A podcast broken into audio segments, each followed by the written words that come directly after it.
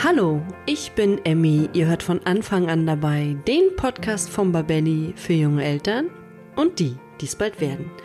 Heute dreht sich alles um das Thema Geburtsschmerzen und ihre Linderung und wir werden heute über verschiedene Methoden der Geburtsschmerzlinderung sprechen und dabei wird es nicht nur um die klassischen Methoden gehen, sondern wir werden auch über eine in Deutschland noch eher jüngere Methode sprechen und ich freue mich sehr auf das heutige Gespräch, denn ich habe heute gleich zwei Gäste bei mir, nämlich Katrin Vorbrink und Christine Wendel. Doch bevor wir gleich ins Gespräch gehen, möchte ich von euch wissen, was denkt ihr, wie ist das Durchschnittsalter der Frauen beim ersten Kind bei uns in Deutschland? Die Antwort gibt es wie immer am Ende der Sendung. Der Sponsor unserer heutigen Folge ist Omnibiotik Panda. Unser Darm hat wesentlichen Einfluss auf unser Immunsystem. Etwa 80 Prozent unserer Immunzellen sind im Darm angesiedelt. Gerade wenn in der Familie allergische Reaktionen vorkommen, kann es in der Schwangerschaft zu einer Verschiebung der Balance zwischen wichtigen Immunzellen, den TH1 und TH2-Zellen kommen. Dieses Ungleichgewicht kann sich von der Mutter auf das Baby übertragen und Allergien sind dann vorprogrammiert. Und genau hier setzt Omnibiotik Panda an und sorgt schon in der Schwangerschaft für den Aufbau einer gesunden Darmflora. Omnibiotik Panda wurde in jahrelanger Forschungsarbeit entwickelt und die positiven Effekte in mehreren großen Studien belegt. Das Auftreten von allergischen Reaktionen bei Babys konnte um 80% reduziert werden, wenn Omnibiotik Panda sowohl in den letzten beiden Schwangerschaftsmonaten als auch im gesamten ersten Lebensjahr der Kinder täglich eingesetzt wurde. Wenn euch das Thema interessiert, dann informiert euch doch am besten mal bei uns auf babelli.de oder direkt bei omni-biotik.com. Dort findet ihr weitere Infos zur Wirkweise und dem Produkt selbst. Die Links findet ihr wie immer in den Shownotes. Ja, hallo und herzlich willkommen zum heutigen Thema Geburtsschmerzen und ihre Linderung. Ich freue mich sehr auf meine beiden Gäste, Christine und Katrin. Und deswegen würde ich mich freuen, wenn Katrin, wenn du mal anfängst und dich vorstellst und dann das Wort an Christine gibst. Ja, hallo. Freut mich hier zu sein. Ich bin Katrin Hebamme seit 1985 und betreibe ähm, eine eigene Praxis, wo ich Frauen, ja, Familien vor der Geburt, unter der Geburt und nach der Geburt betreue. Ähm, habe zusammen mit meinem Mann einen kleinen Shop, den Hebammen Konsum, wo wir wichtige Produkte für die Frauen für Schwangere, für Wöchnerinnen vertreiben und wo ich auf meinem Instagram-Kanal äh, Frauen äh, unterstütze, die zum Beispiel keine Hebamme gefunden haben und sie mit wichtigen Informationen meines täglichen Lebens versorge. Christine, ich kann das Wort an dich geben. Ja, hallo, ich bin Christine von Geburtstanz. Ich zeige Schwangeren, wie sie Tänzgeräte zur Schmerzlinderung bei der Geburt nutzen können und trainiere auch Hebammen. Äh, bin in den Kliniken, trainiere Hebammen und äh, weise sie ein, dass sie äh, wissen, wie Tänzgeräte bei der Geburt genutzt werden zur Schmerzlinderung. Und darüber werden wir auf jeden Fall auch noch sprechen, denn es ist eine neue Methode quasi zum Einsatz der Linderung der Geburtsschmerzen. Doch äh, jetzt zu Beginn der Sendung würde ich erstmal Katrin bitten, uns zu erklären, wann genau denn wir zum Einsatz von Geburtsschmerzlinderungsmethoden greifen und warum eigentlich. Ja, im Prinzip hat das die Frau für sich selber zu entscheiden. Jeder Mensch ist ganz individuell und es gibt Frauen, die zum Beispiel überhaupt nichts benötigen, um mit ihrem Geburtsschmerz klarzukommen, die ähm, ja einfach so coole Socken sind und äh, das einfach so stemmen. Es gibt halt aber Frauen, die sehr schmerzempfindlich sind, so dass halt eigentlich auch schon bereits in der Latenzphase für diese Frauen eine Schmerzlinderung notwendig ist, so dass da auch gerade Geburtstenz halt ein ganz, ganz wichtiges Thema für mich ist. Und ähm, man muss immer so sehen, äh, dass jede Frau eben, wie gesagt, sehr, sehr unterschiedlich ist und äh, andere Bedürfnisse hat. Und ähm, da muss man die Frau einfach da halt abholen, wo sie steht, wie war ihr Tag, äh, wie ist sie in die Geburt gestartet. Auch wenn ich mir vorgenommen habe, zum Beispiel keine Schmerzlinderung äh, zu nutzen, das einfach so tough, einfach durch die Geburt zu gehen, äh, ist auch die Situation, die Tagessituation da sehr entscheidend. Und von daher immer wird das, wird das sehr unterschiedlich gehandhabt. Ne? Da gibt es keine Pauschale, würde ich sagen, wo man sagt, das macht man und das nutzt man. Das ist für jede Frau ganz individuell. Könnte man jetzt sagen, in einer bestimmten Phase der Geburt vermehrt, sage ich mal, Dinge zum Einsatz kommen, die die Geburtsschmerzen lindern, also Medikamente oder auch die PDA? Das denke ich schon so zur Mitte der Geburt, wenn der Muttermund so circa fünf, sechs Zentimeter eröffnet ist, benötigen statistisch gesehen, denke ich mir, die meisten Frauen halt eine Linderung auf jeden Fall. Ne?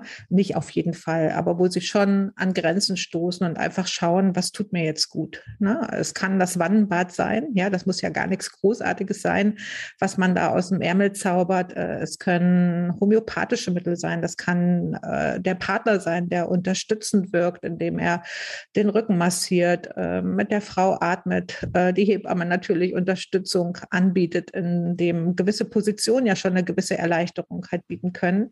Und äh, wo natürlich die Frauen dann halt vielleicht schon mal eher, sage ich immer gerne, mit der weißen Fahne schwenken und sagen, ich brauche hier irgendwie eine Hilfestellung, was kannst du mir anbieten? Und das macht man ganz individuell. Ne? Also man schaut, was hat die Frau für einen Geburtsplan, was ist ihr wichtig, das kommt ja auch ein bisschen drauf an. Und man wird natürlich auch als Hebamme Ratschläge geben, ne, egal wie der Geburtsplan einer Frau aussieht, dass man ja schon ein gewisses Gefühl äh, für die Frau entwickelt, was ihr vielleicht in der Phase gut tun könnte. Ne?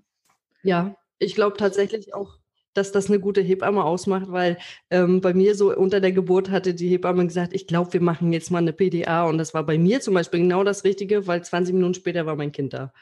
Also mhm. das war, ich, äh, vorher habe ich mich dann wie zehn Stunden durchgequält und dann ging das nachher so schnell.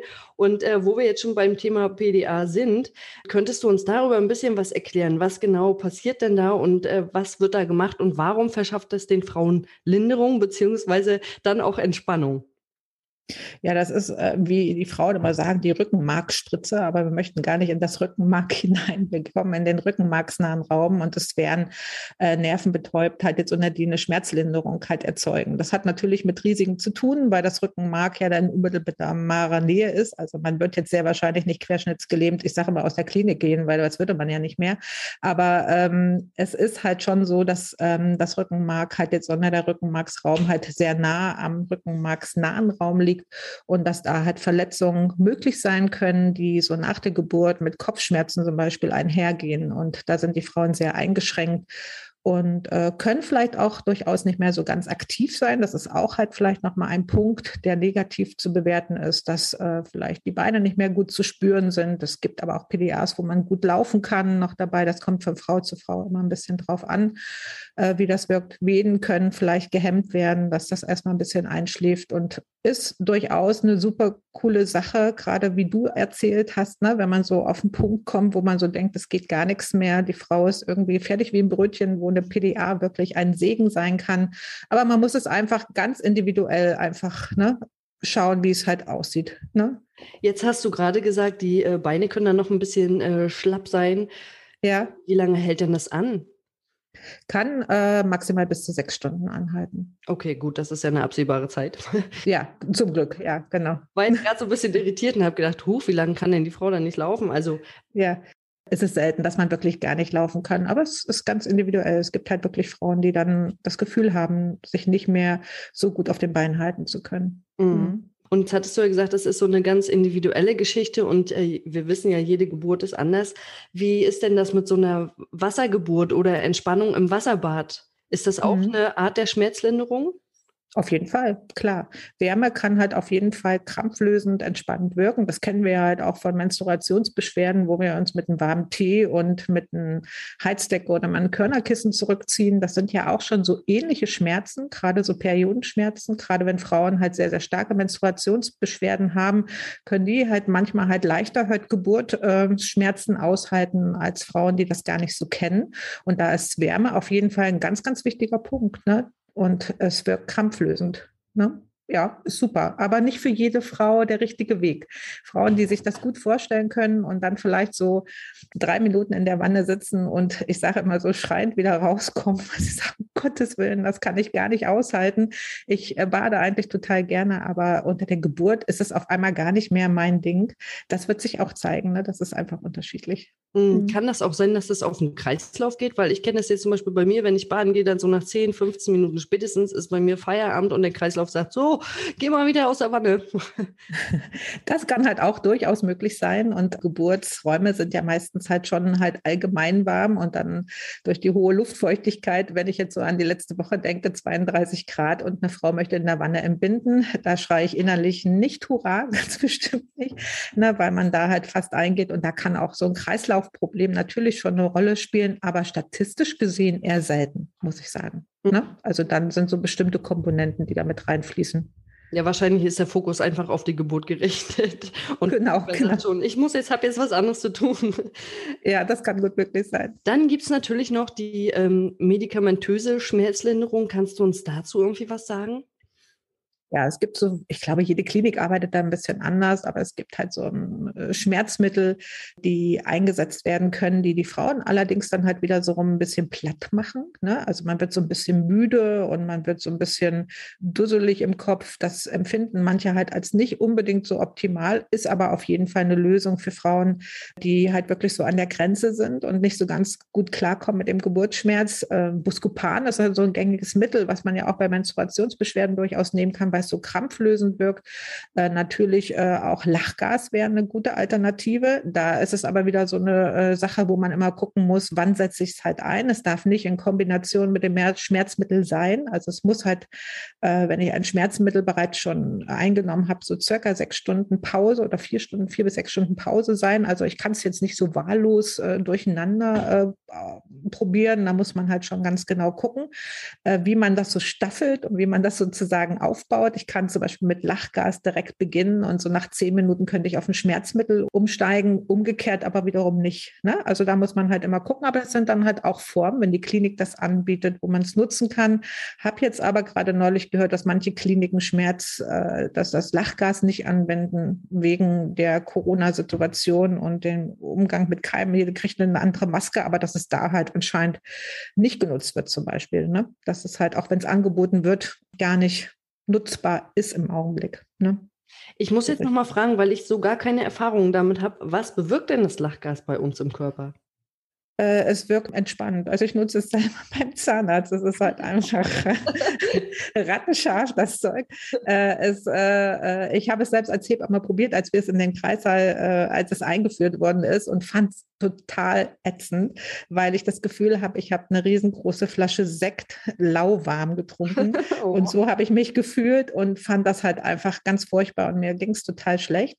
Beim Zahnarzt aber wiederum, wo ich äh, mich natürlich halt mit Schmerz auseinandersetzen musste, nutze ich es und es ist einfach mega, weil ich äh, so ein bisschen äh, durch die Zahnarztbehandlung schwebe und so ähnlich muss es natürlich wohl auch für Frauen sein, wenn die unter der Geburt sind, dass die da schon so ein bisschen abtrifft. Man ist ein bisschen vernebelt, würde ich sagen, schon wenn ich das so mit dem Zahnarzt vergleiche. Und für manche Frauen ist das was und für manche nicht. Das, äh, manchen wird schlecht, weil sie das wirklich nicht haben können, so wie ich es, als ich es probiert habe. Ne, das ist unterschiedlich. Muss man halt gucken. Aber es verfliegt auch relativ schnell ja wieder, sodass es ja halt kein Dauerzustand ist. Wenn ich so einen Hieb nehme, und mir geht es nicht gut, dass das halt anhält über mehrere Stunden. Das ist ja nicht so. Ne? Das wäre nämlich gerade meine Frage gewesen, wenn du als Frau plötzlich unter der Geburt merkst, oh Gott, oh Gott, ich vertrage das Lachgas gar nicht und äh, ja. man hört das dann wieder auf, da muss man ja auch, wird man ja vielleicht auch mhm. panisch. Ne? Aber wenn du sagst, das hält genau. lange an. Nein, das hält nicht lange an, zum Glück. Ja, und Geburtstanz, ne? das ist halt einfach das Mega-Teil. Ähm, ich habe es ja halt noch nicht, kenne es ja noch gar nicht so lange. Christine ging mir ja ein bisschen auf den, ich sag mal genau auf den Sack und hat gesagt, du musst das halt irgendwie kennenlernen. Und ich habe eigentlich halt äh, gedacht, nee, das brauchen wir nicht. Und äh, Christine war hartnäckig. Ich habe gedacht, ich gebe es ihr eine Chance und bin ihr sehr dankbar dafür, Geburtstanz kennenlernen zu dürfen. Genau, auf die Geburtstanz äh, wollte ich jetzt gerade eingehen. Es ist nämlich noch eine relativ neue Methode der Schmerzlinderung. Und deswegen würde ich dich mal gerne fragen, Christine, was genau sind TENS und wie funktionieren diese? Ja, sehr gerne erkläre ich euch das. Also ein TENS-Gerät kennen vielleicht einige schon aus der Schmerztherapie. Ähm, das sind kleine Geräte, sind etwa so groß wie ein Handy. Ähm, TENS steht für transkutane elektrische Nervenstimulation. Transkutan heißt über die Haut. Das heißt, wir haben hier eine, rein, eine Stimulation rein über die Haut. Es werden Elektroden an den Rücken angelegt. Das sind spezielle Geburtselektroden. Wir arbeiten eigentlich in zwei Phasen. Das Geburtsschmerz ist ja, dass ich, ähm, ich habe eine Wehenphase, wo ein Schmerz da ist und dann habe ich eine Pause, ja, wo die Frau sich erholt und keinen Schmerzen hat. Und ähm, in der Wehenphase, was wir da machen, ist, dass ähm, der Gebärmutterschmerz, der entsteht ähm, der Gebärmutter und läuft über die Nervenbahn am Rücken zum Gehirn. Ja, das ist auch da, wo wir die PDA setzen, ähm, dass wir diesen Schmerzimpuls blockieren. Und mit einem Tänzgerät tun wir den Schmerz nicht komplett ausschalten, sondern wir stören die Weiterleitung dieses Schmerzimpulses zum Gehirn. Ja, das kann man sich so vorstellen wie so ein Tunnel. Ähm, da ist eine Straße, eine Einbahnstraße und der Schmerzimpuls und der Tänzimpuls können da nicht auf einmal durch. Ja, die müssen sich da abwechseln und damit lindern ähm, oder lindern wir den Geburtsschmerz, aber die Frau spürt den Schmerz immer noch. Ja, das ist auch bei der Geburt gewollt und das ist das Schöne am Tänz, dass ich das nicht komplett ausschalte, sondern ich eigentlich diesen natürlichen Geburtsverlauf lasse. Und äh, zwischen den Wehen gehen wir mit dem Tänzgerät in eine niedrige Frequenz und stimulieren ähm, in einer niedrigen Frequenz. Das hat die, ähm, den Effekt wie eine Akupunktur, dass Endorphine ausgeschüttet werden. Und diese Endorphinausschüttung, die wirkt auch schmerzlindernd. Das hört sich ja total gut an, wenn dann gleich noch die Glückshormone ausgeschüttet werden unter der Geburt. Hm. Das ist ja dann quasi ein doppeltes freudiges Ereignis, oder? Ja, und das ist eben auch so das Schöne am Tänzgerät. Wir arbeiten nicht invasiv. Es geht nicht in die Blutbahn über, sondern äh, wir arbeiten über die Haut. Und ähm, es geht auch nicht um den Schmerz komplett auszuschalten, sondern es geht darum, der Frau zu helfen, Schmerzmanagement zu betreiben und selber einen Weg zu finden, ähm, dass sie den natürlichen Geburtsverlauf lässt und trotzdem ähm, ihr helfen bei der Schmerzlinderung. Interessant ist auf dem Tänzgerät, man setzt es, wenn möglich, schon relativ früh ein, in der frühen Latenzphase. Weil diese Endorphinausschüttung, die braucht, man geht davon aus, dass es so 60 Minuten braucht, bis sie angeregt wird. In der Studie konnte man sagen, dass man nach zwei bis vier Stunden den höchsten Wirkungsgrad hatte. Das heißt, um früher die Frau das einsetzt, umso effektiver ist es. Also es ist auch die Erfahrung, die man hat, umso weniger Medikamente werden eingesetzt. Und man kann das auch später einsetzen. Ähm, dann hilft das eben eher in dieser aktiven Phase. Also spricht nichts dagegen, das erst im Klinikum einzusetzen. Es gibt auch einige Kliniken in Deutschland, die Tänzgeräte für, die Geburt haben. Aber ähm, meine Empfehlung ist eigentlich wirklich da, ähm, das frühzeitig einzusetzen. Also man kann sich die ja wahrscheinlich für zu Hause holen und kann schon mal zu mhm. Hause ein bisschen gucken und vielleicht auch die Stärke schon einstellen oder wird das nachher ja. individuell geregelt? Ähm, also dem ideal ist, wenn die Frau sich schon mal, ähm, man kann die Geräte kaufen oder man kann die bei uns auch mieten. Und dann kann die Frau, äh, kriegt es dann nach Hause geschickt, zwei Wochen etwa vor Geburtstermin und äh, kann das auch schon für Rückenschmerzen nutzen, so am Ende der Schwangerschaft und kann das mal ausprobieren, ja. Welche Taste muss sie drücken? Wie fühlt sich das an? Ähm, weil sie, sobald das losgeht und die Aufregung ist da, dann weiß sie schon, ah, okay, das Sensgerät, so lege ich es an, so schalte ich es ein. Also es ist wirklich sehr einfach von der Steuerung. Ähm, ich hoffe, Katrin kann das bestätigen. Ja, ein Geburtstänzgerät ja. ist wirklich so, dass die Frau, ähm, die drückt dann eigentlich nur noch einen Knopf zwischen Wehenphase und Wehenpause und kann sich wirklich auf den Körper hin ähm, ähm, konzentrieren. Das ist wirklich sehr einfach von der Anwendung, aber es ist toll, wenn sie es vorher schon kennt. Weil alles, was man vorher schon kennt und worüber man vorher informiert ist, ist eine Unterstützung. Und kann die Frau das auch im Krankenhaus nutzen, wenn die Krankenhäuser nicht damit arbeiten? Also ich stelle mir jetzt vor, ich gehe ins Krankenhaus, bin hochschwanger, stehe kurz vor der Geburt und sage dann zum Arzt oder zur Hebamme, hallo, ich habe hier äh, mein Tänzgerät mhm. dabei, kann ich darunter meine Geburt machen? Also lassen die sich darauf ein oder wie sind so die Erfahrungen? Also grundsätzlich haben wir da sehr positive Erfahrungen. Die meisten Hebammen haben auch schon was von TENS gehört, kennen das aus der Schmerztherapie, kennen das aus der Akupunktur. Ja, man kann auch Akupunktur mit TENS-Geräten äh, kombinieren. Die Anästhesie, die haben auch alle TENS-Geräte. Die sind dann für andere Bereiche, für die Schmerztherapie, aber TENS ist in den Kliniken nicht unbekannt. Ja, ja. Und die kann man dann ähm, quasi bei euch auch mieten, hast du gesagt? Mieten dann äh, für individuelle Zeiträume oder wie läuft das? Genau, also die Frauen können das entweder für drei Wochen oder für fünf Wochen mieten, je nachdem, ob sie es auch für Nachwehen nutzen wollen. Da sind die Studienergebnisse auch sehr gut. Und äh, manche Frauen bestellen sehr, sehr kurzfristig und sagen, oh, ich habe gerade erst davon gehört, weil viele Frauen sich erst sehr spät dann mit der Geburt beschäftigen, muss man sagen. Wenn der Bauch ganz groß ist und dann sagen sie, oh, jetzt muss es raus, jetzt muss ich doch mal irgendwie mich informieren. Ähm, die bestellen das dann oft nur zu drei Wochen. Manche kaufen sich das auch und sagen, sie wollen es für zweite Kind oder nach der Geburt auch nutzen, wenn man die grundsätzlich auch für andere Schmerztherapien nutzen kann. Ähm, und die Frauen können das aber jederzeit verlängern. Das ist überhaupt kein Thema, wenn sie das Gerät auch länger behalten wollen. Ah ja, ja, das ist ja auf jeden Fall interessant. Ich kenne die tatsächlich auch noch aus der Physiotherapie und äh, wusste auch nicht ähm, bis jetzt quasi, dass man die unter der Geburt einsetzen kann und finde das natürlich total spannend, wenn es den Frauen denn wirklich hilft und äh, die Schmerzen ein bisschen runtergefahren werden und dann ja auch einsetzt äh, durch die Tänzgeräte. Dann danke ich euch erstmal für das Gespräch und äh, frage euch natürlich, gibt es noch etwas, was ihr unseren Zuhörern und Zuhörerinnen noch mit auf den Weg geben möchtet? Ja, ich glaube, was halt ganz, ganz wichtig ist, dass man sich auf sein Bauchgefühl verlassen sollte. Man sollte mit äh, nicht so viel Angst in eine Geburt gehen.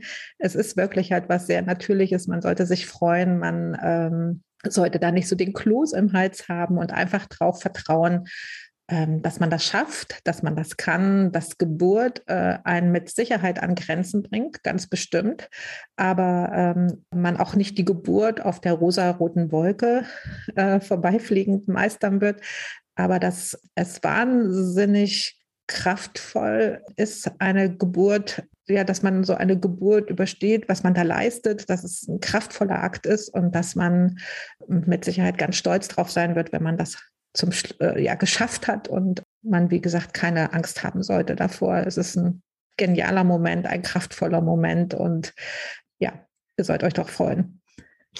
Oh ja. Christine, möchtest du auch noch was mitgeben? Ja, was ich mal ganz spannend finde, dass, ich meine, so eine, eine Schwangerschaft ist ja ganz aufregend. Ähm, Gerade bei der ersten, da lernt man auch ganz viel über seinen Körper kennen, was da passiert. Und ähm, ich stelle ganz oft fest, dass die Frauen sich sehr mit der Schwangerschaft beschäftigen und eigentlich die Geburt immer so ein bisschen wegschieben. Und wie gesagt, erst wenn das Baby dann größer wird und der Bauch größer wird, denken sie, okay, jetzt muss das irgendwie raus.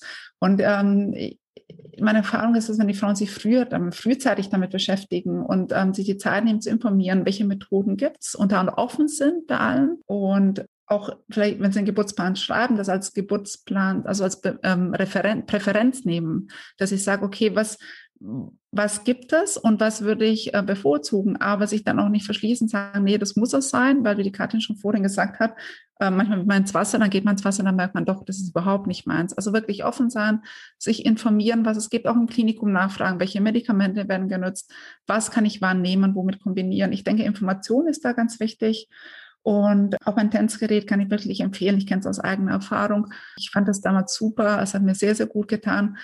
Da auch die Empfehlung darauf zu achten, dass es ein Geburtstänzgerät ist. Also man kann äh, die konventionellen Tänzgeräte sind nicht für die Geburt geeignet, sich ans Auszuladen oder zu besorgen und ja, damit zu beschäftigen frühzeitig.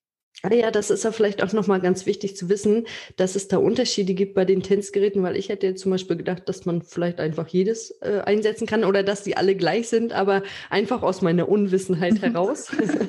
Deswegen ist es ganz schön, dass du das nochmal gesagt hast. Und du hattest gerade gesagt, du hast auch selber äh, mit Tänz äh, gebärt sozusagen. Äh, ja, also meine Töchter sind, also meine erste Tochter ist in Australien geboren. Und in Australien nutzen alle Tänzgeräte. Da habe ich das im Geburtsvorbereitungskurs kennengelernt. Und ähm, es ist nämlich eigentlich bei uns eine neue Methode, aber in anderen Ländern wird das sehr viel genutzt. Seit 20 Jahren gibt es Tänzgeräte in der Geburtshilfe. Also das ist eigentlich was sehr etabliertes. Und kam dann nach Deutschland und habe meine zweite Tochter gekriegt.